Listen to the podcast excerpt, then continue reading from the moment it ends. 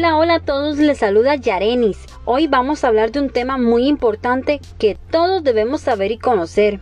Ya seamos docentes, padres de familias, tíos, tías, abuelitos, no importa, es un tema relevante para todos los que nos rodeamos de niños.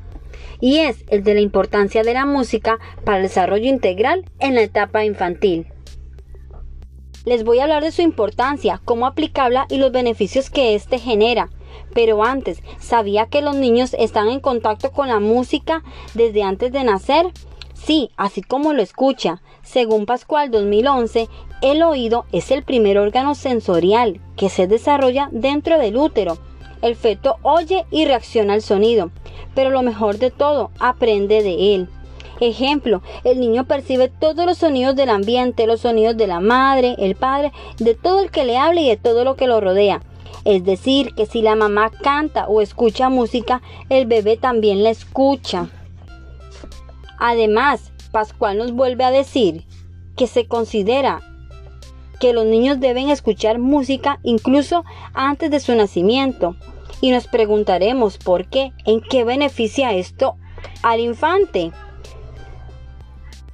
Porque desde ese momento comenzaremos a estimular y con esto generamos en el niño bienestar y un vínculo más estrecho con su ser querido. La música puede estar presente en todo momento, en cualquier área, y la escuela no es la excepción. Por el contrario, recordemos que la música es un arte que nos ayuda a enseñar, creando beneficios en el infante. Ayuda a que la mente se relaje, generando así creatividad, mejoramiento de la memoria. Será un niño con mejor rendimiento académico en lo personal, un niño con más facilidad de expresión, más sociable, con autonomía y con seguridad. Seguramente se preguntará, ¿cómo? La música, pero ¿cómo la aplicamos?